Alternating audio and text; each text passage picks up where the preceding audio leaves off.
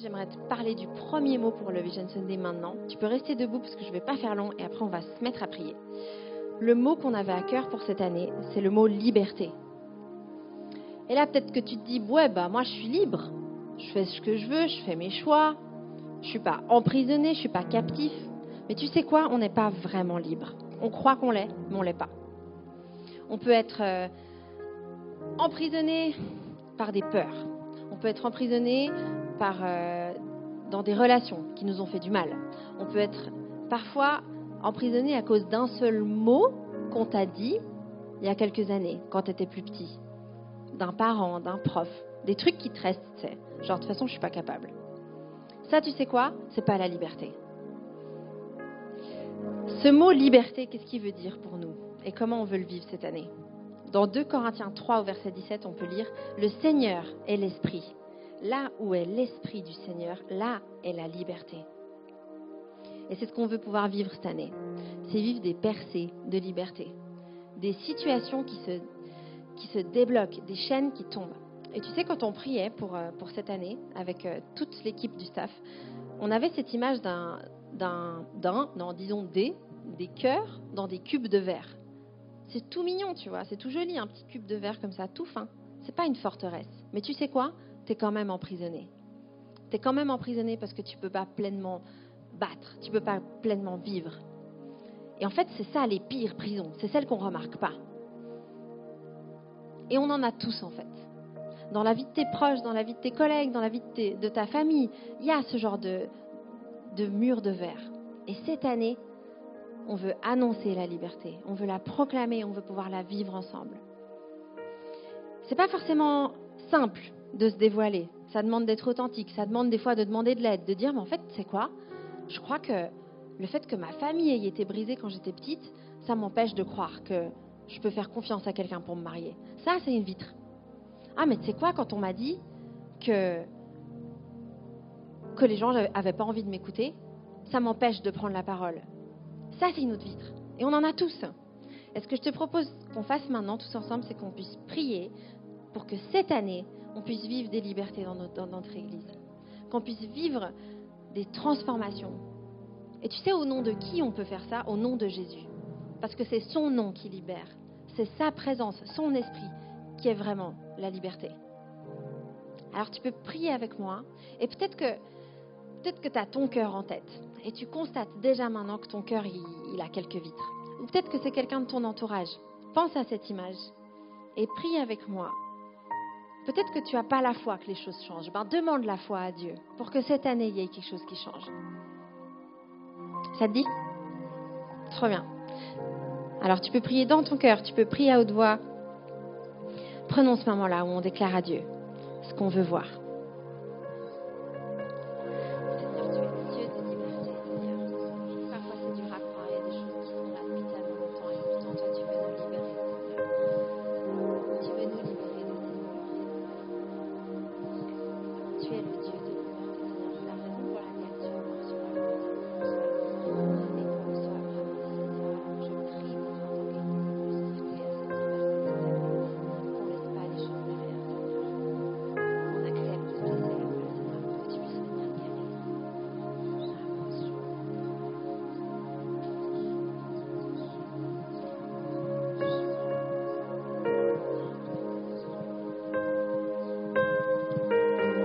Seigneur, on croit que tu es mort sur la croix et que ce n'était pas pour rien.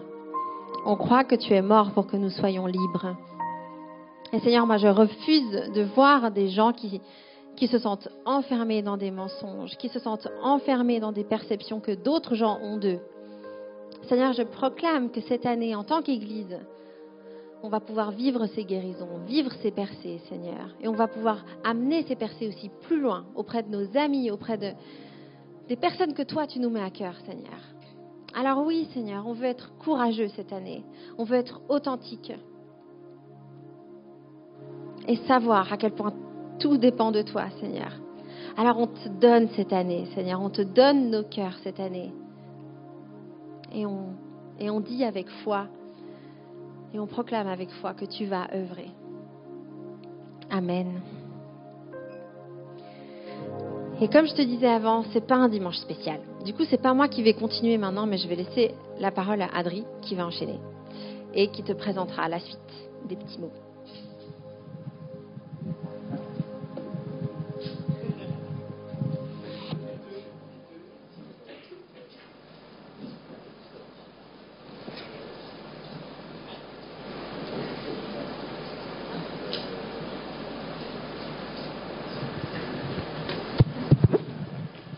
Allô Oui Bonjour à tous, bienvenue dans cette euh, célébration. C'est trop puissant ce qu'on a commencé euh, à vivre. Et c'est vrai que c'est un thème euh, qui, est, qui est vraiment hyper présent sur notre cœur, cette question de la liberté. J'aimerais simplement te dire là que si tu te sens concerné déjà même maintenant où tu vois qu'il y a un domaine dans lequel tu sens que tu n'es pas libre et tu te dis mais j'ai besoin d'aide là, j'ai envie qu'on prie, viens t'approcher de nous, l'équipe pastorale, Monica, Ruben ou moi. On regardera qu'est-ce qu'on peut te proposer pour pouvoir vivre euh, un temps de prière qui peut peut-être amener à, exploser ce cube de verre et te, laisser goûter à cette liberté, quel que soit le domaine que ça comprend. Ça marche? Ok. Euh, moi, je viens avec un nouveau mot. Le mot suivant, il s'appelle l'esprit d'équipe.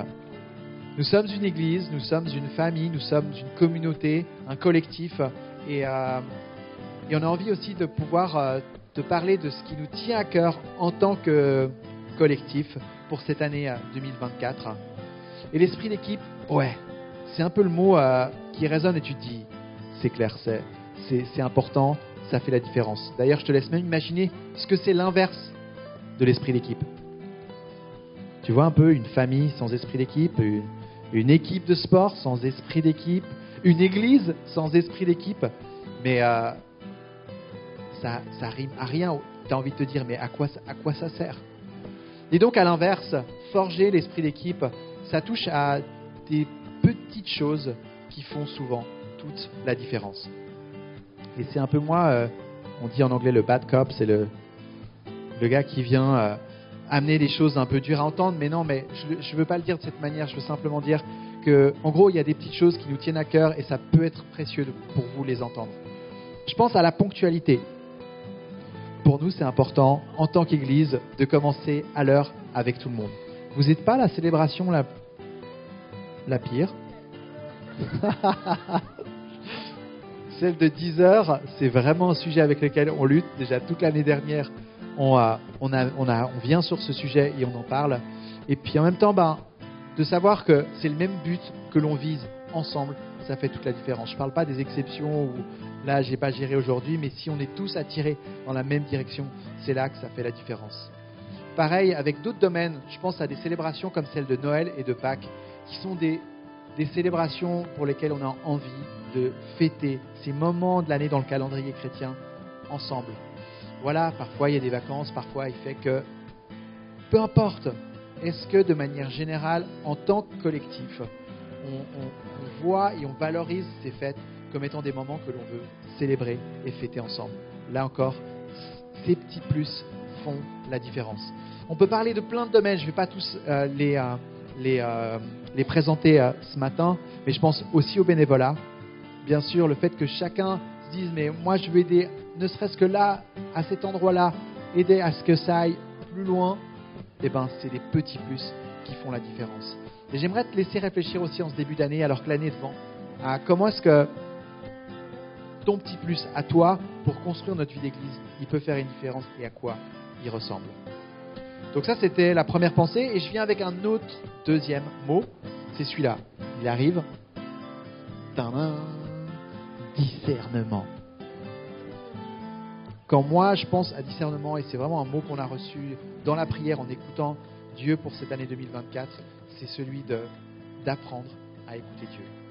On a envie et on sent que Dieu nous dit hey, prenez-moi au sérieux sur le fait que je parle à chacun d'entre vous et que si vous faites le silence, vous allez apprendre de mieux en mieux à entendre ma voix dans vos circonstances. Et c'est pour ça qu'on a un petit cadeau pour toi aujourd'hui. Je savais, tu avais fini ton journal de prière, et eh ben en voici un nouveau. L'idée c'est quoi? C'est d'avoir un petit cahier comme ça que tu peux utiliser, ouvrir durant l'année pour écrire ce que Dieu il te dit. ces paroles de vie, ces moments clés, ces moments de révélation, eh ben, l'idée c'est de les compiler en un endroit où ensuite tu peux aussi voir le chemin parcouru. Donc, euh, dans quelques instants, les ushers vont passer dans les rangs. Ils vont t'offrir, si tu souhaites, ce cahier qui est notre cadeau pour te dire à quel point on a envie de grandir dans cette direction-là durant cette année 2024. Ça marche? Vous êtes content Ouais. Et puis maintenant, dans quelques instants, après la distribution des cahiers, on aura le message du jour avec Ruben qui va venir nous rejoindre sur scène pour nous faire découvrir un nouveau mot. Mais avant, un temps d'offrande où tu peux nous soutenir en tant qu'Église. Comme d'habitude, avec le QR code Twint, la boîte pour ceux qui veulent nous soutenir avec leur argent liquide, qui nous permet de pouvoir bien sûr continuer à construire l'Église et puis à, vivre ben, toutes ces réalités qu'on vous parle aujourd'hui. Alors un grand merci et puis à tout à l'heure.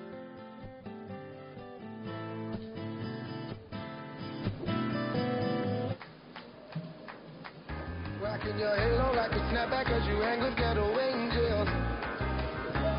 She told me they won't catch you when you fall, you know this thing won't end well. Tell somebody shot the sheriff if shoe, I ain't pay.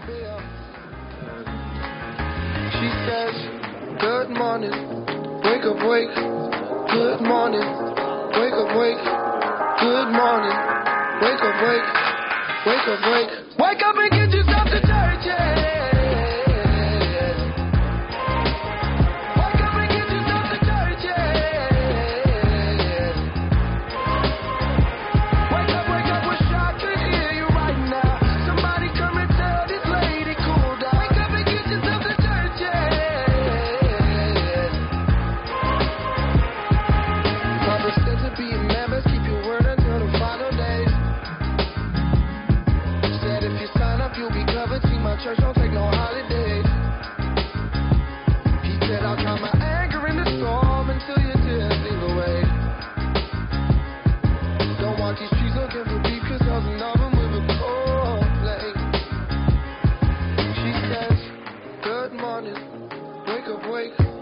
Good morning, wake up, wake. Good morning, wake up, wake.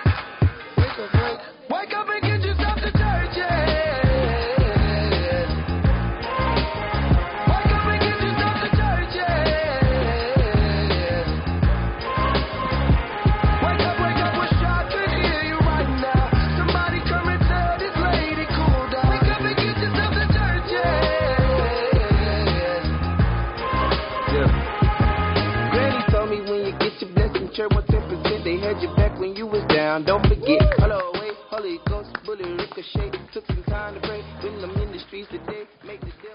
Salut, salut.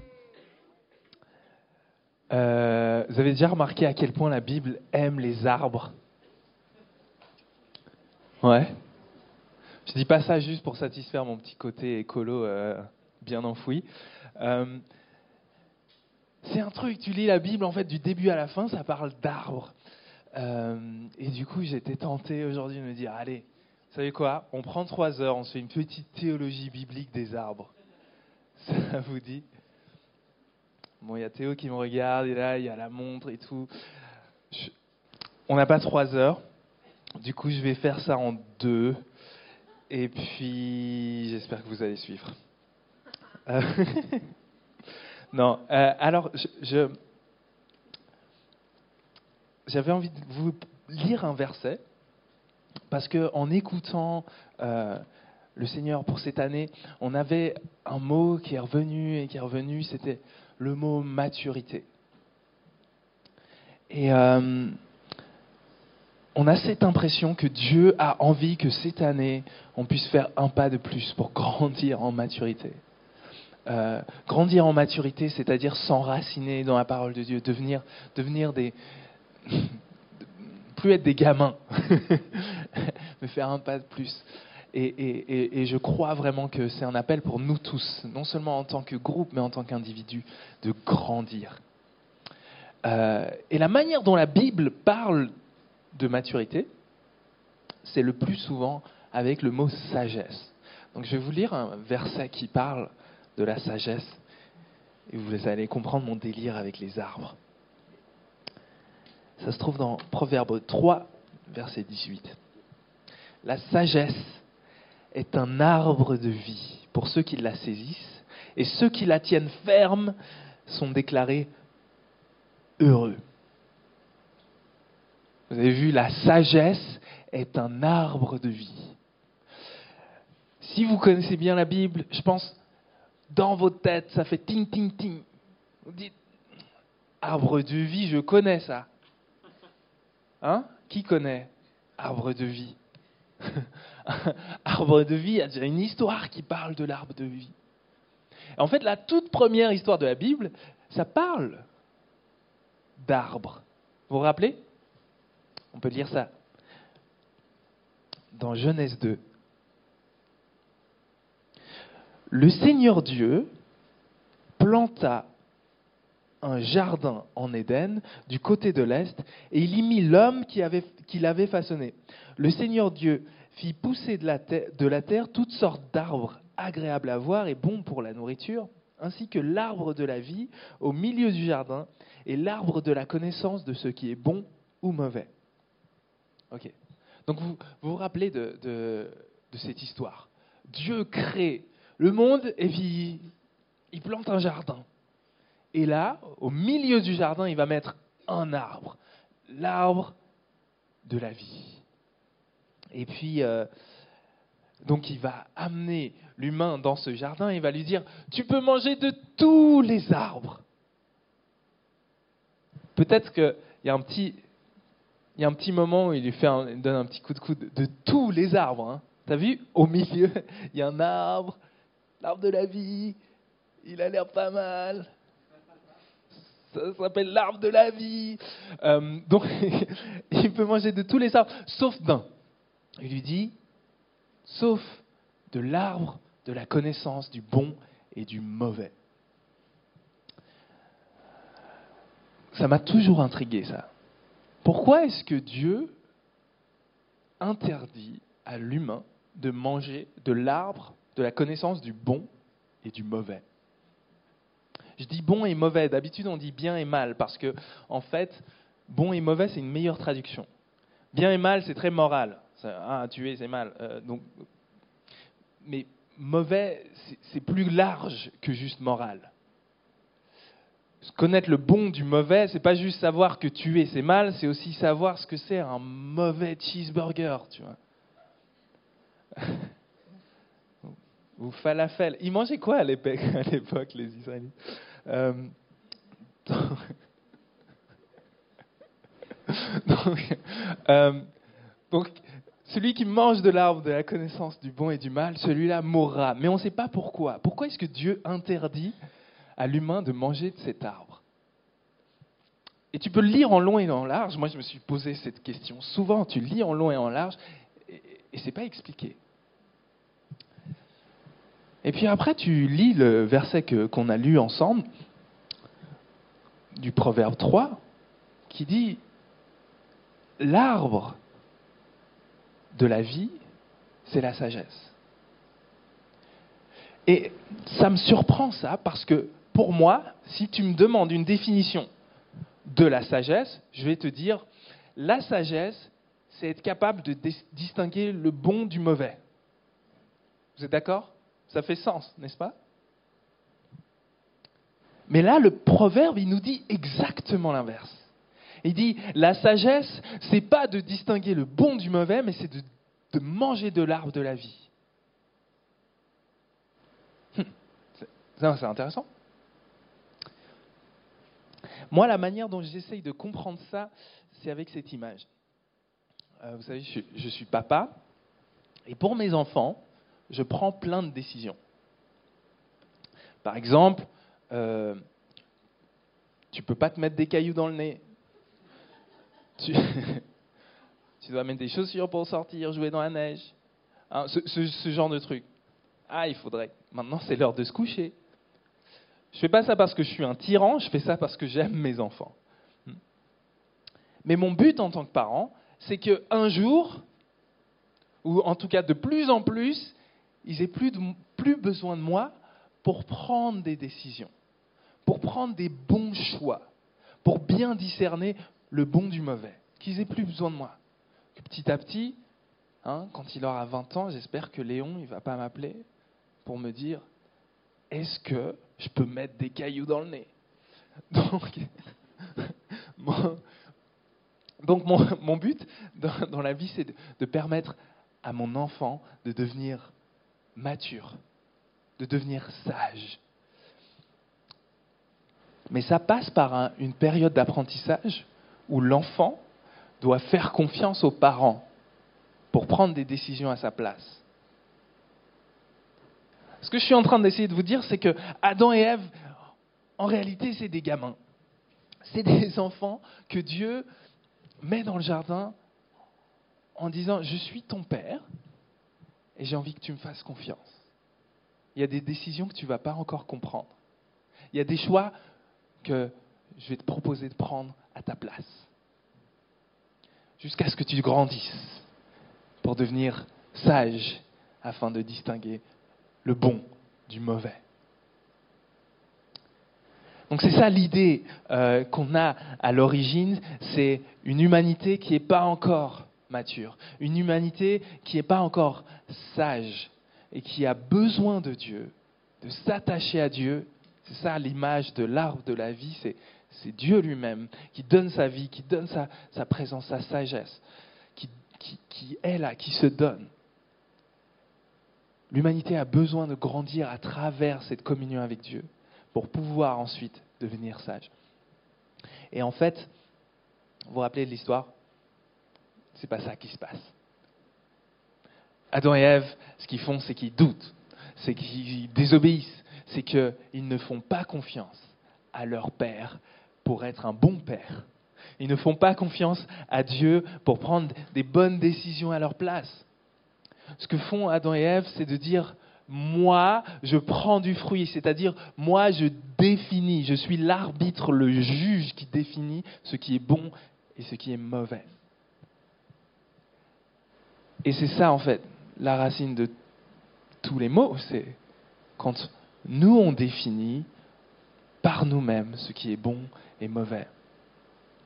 Imagine ce qui arriverait si tu mettais maintenant quelqu'un qui a trois ans en tête des gouvernements dans le monde, ministre de l'économie. Non, si tu es un gamin, tu ne peux pas prendre des bonnes décisions. Mais c'est ça qu'on est. C'est ça qui s'est passé avec nous. C'est qu'on doute de Dieu, c'est qu'on se méfie de Dieu, on se dit non, il ne va pas prendre des bonnes décisions pour moi, il n'a pas la sagesse pour moi, alors on en fait à notre tête on décide par nous-mêmes de ce qui est bon et ce qui est mauvais. Et à cause de ça, ben, on, détruit, on détruit notre vie, on prend des mauvais choix constamment, des choix pourris de chez pourris. Et on détruit nos familles, on détruit nos, couples, nos relations, on détruit nos, nations, nos pays. On, détruit la planète même, on détruit les arbres. Euh, parce que on en fait à notre tête. Et en fait, la question que la Bible pose, du coup, avec cette première histoire, la toute première histoire de la Bible, c'est de dire, mais comment est-ce que des gens comme nous, comme toi et moi, qui sommes immatures et qui nous méfions constamment de Dieu, comment est-ce que nous, on va devenir le genre d'humain qu'on est censé être? C'est-à-dire des, des, humains matures, qui font des bons choix, des humains qui vivent de l'arbre de la vie. Des humains qui ont des familles qui s'épanouissent, qui ont des relations, des amitiés qui s'épanouissent. Des humains qui dépendent de Dieu, qui comptent sur Dieu et qui le voient bénir leur vie et porter du fruit. Comment c'est possible Puisqu'on se méfie de Dieu. Puisqu'on veut en faire constamment qu'à notre propre tête. Puisqu'on veut définir le bien et le mal par nous-mêmes? comme on est bien avancé dans les deux heures de cours, euh, je pense qu'on va, euh, on va aller tout de suite à la solution. Ce que nous présente le Nouveau Testament, c'est que Dieu, il plante un nouvel arbre de vie. Dans le Nouveau Testament, on découvre un autre jardin, qui s'appelle le jardin de Gethsemane. On découvre un autre choix, quelqu'un d'autre, un autre homme qu'Adam qui va prendre le bon choix. On découvre que Dieu plante la croix. La croix comme l'arbre qui va donner la vie au monde. Ce que dit Paul dans 1 Corinthiens, c'est Jésus, c'est lui la sagesse de Dieu. En d'autres termes, l'arbre de la vie dont il est fait mention dans le Proverbe 3, c'est Jésus. C'est Jésus qui est celui qui nous réconcilie avec la sagesse du Père. C'est celui, vous voyez sur la croix, c'est pas juste que Jésus pardonne nos péchés. Sur la croix, c'est pas juste que Jésus nous enlève notre honte et, et notre culpabilité. C'est aussi qu'il nous donne confiance au Père. Le Père, il est tellement bon qu'il donne ce qu'il a de plus précieux pour toi. Le Père, il est tellement bon qu'il te donne l'arbre de vie. Et en même temps, ce n'est pas juste que ça nous montre la vraie image du Père, c'est aussi que ça nous montre la vraie sagesse. Vous voyez un homme torturé à mort sur une croix, vous croyez que c'est bon ou mauvais? Le monde entier dit ça c'est mauvais. Mais Dieu dit ça c'est l'arbre de la vie. Le monde entier dit, mais c'est une folie, c'est un scandale. Mais Dieu dit, lui, c'est la sagesse incarnée. Parce que c'est en donnant sa vie sur la croix qu'il trouve la résurrection. C'est parce qu'il abandonne sa vie qu'il va la retrouver. En fait, la croix, c'est le, chemin de la sagesse. C'est ce que Jésus nous donne pour le suivre. La croix, c'est un mode de vie un mode de vie dans l'amour, un mode de vie dans le royaume de Dieu. La croix nous enseigne, il y a plus de bonheur à donner qu'à recevoir. La croix nous enseigne, si tu lâches ta vie, moi je te la donnerai. La croix nous enseigne à vivre. Donc en gros, euh, pour conclure, Jésus, c'est lui qui va nous permettre de devenir ces gens qui connaissent le bon, et le mauvais. Ces gens qui sont capables de discerner, ces gens qui sont matures, c'est lui qui nous offre ce chemin-là. Son invitation, c'est assieds-toi à mes pieds et moi, je vais t'enseigner. Viens, médite ma parole, regarde ma vie, étudie la Bible, accueille mon esprit. Moi, je vais te donner la vraie sagesse, celle que le monde ne connaît pas, mais qui mène à la vie éternelle. Le psaume 1 dit, Celui qui médite la Torah jour et nuit est comme un arbre qui est planté au bord d'un cours d'eau et il donne du fruit en sa saison. Ça, c'est l'invitation de Jésus. Viens, médite la Bible jour et nuit. Viens, deviens un arbre planté au pied de Jésus à travers lequel Dieu peut donner des fruits pour toi, pour ta vie, mais pour ceux qui t'entourent. ICF, devenons une église qui s'assied au pied de Jésus et qui méditons ensemble la parole de Dieu pour devenir sages, selon Dieu et pas selon le monde. Donc voilà, le, mot que je voulais développer, c'est cette maturité que Dieu nous appelle à avoir pour pouvoir en fait le suivre et ça va passer, vous l'avez compris, par lire la Bible ensemble.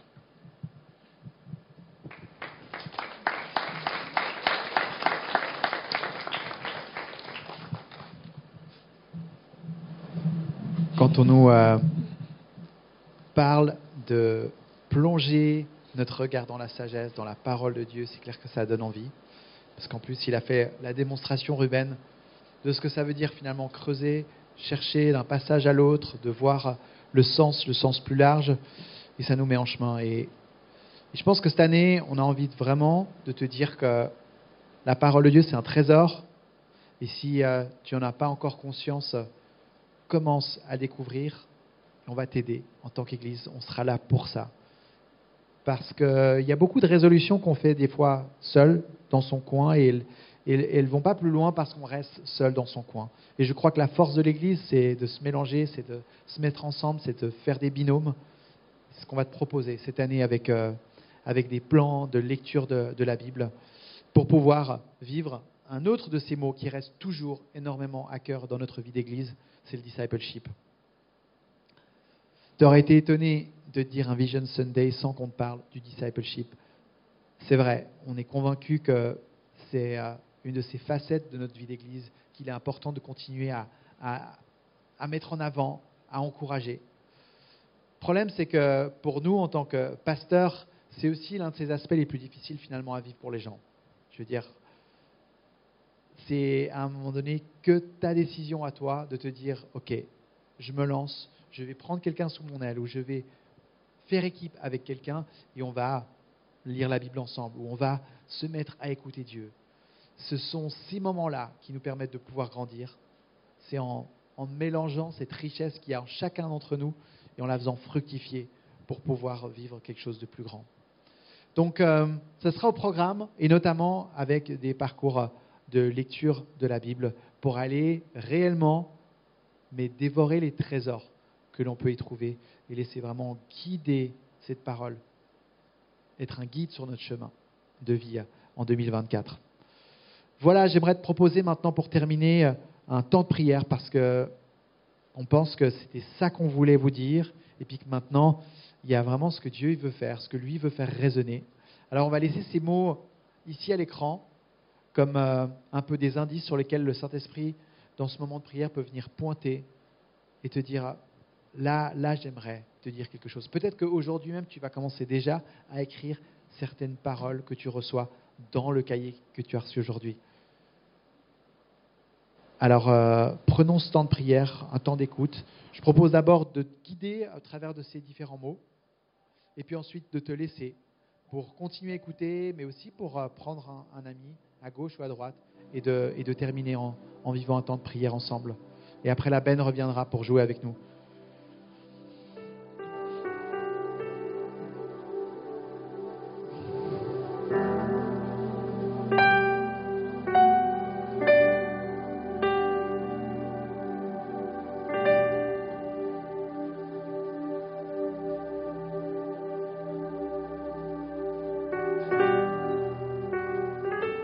Père, je crois qu'aujourd'hui, ce qu'on a envie de dire avant toute chose, c'est que on te prend sérieux.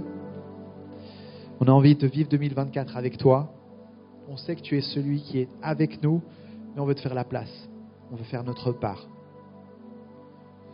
Et on entend que sur notre cœur d'église résonne cette idée d'ouvrir les oreilles du cœur et d'apprendre à entendre, à mieux discerner ta voix, parce qu'on sait qu'elle est fondamentale à notre parcours de vie. Père, aujourd'hui, avec mes amis, je veux te dire que je ne suis pas d'accord d'aller de l'avant sans toi. Alors sois le bienvenu avec ta sagesse pour venir inonder nos cœurs, nos vies à chacun. Il y a eu ce mot de liberté qui est venu aujourd'hui et qui, est vraiment des fruits de, des cadeaux que tu as pour nos vies.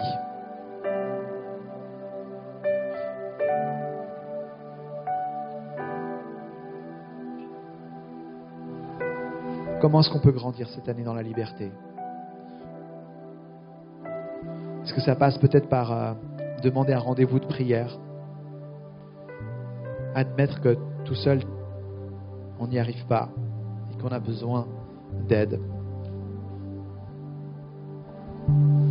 Est-ce que ça passe par le fait de témoigner de ces grandes choses que tu as fait dans ma vie et d'en parler et de dire à quel point tu es grand autour de moi? Il y a eu ce mot d'esprit d'équipe cette idée de, prendre conscience qu'on est une équipe, une famille, une communauté. Et où est-ce que toi tu m'attends cette année? Comment est-ce que je peux participer à ce corps en mouvement? Quelle place je peux prendre? Où est-ce que tu m'attends pour jouer ma part? Il y a eu cette question du discernement. Comment est-ce que je peux mettre à part des temps dans mes semaines où je fais le calme et où je te laisse me montrer que tu es Dieu?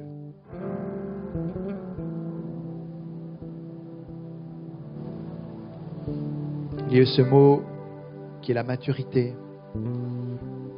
On a entendu le message de Ruben et, et ce trésor qui apparemment se trouve dans la Bible. Comment est-ce que la Bible peut être un, endroit où je grandis? Comment est-ce que je peux mettre du temps à part pour que ces mots qui sont, qui, qui sont contenus là-dedans puissent vraiment venir résonner avec euh, ce que je vis?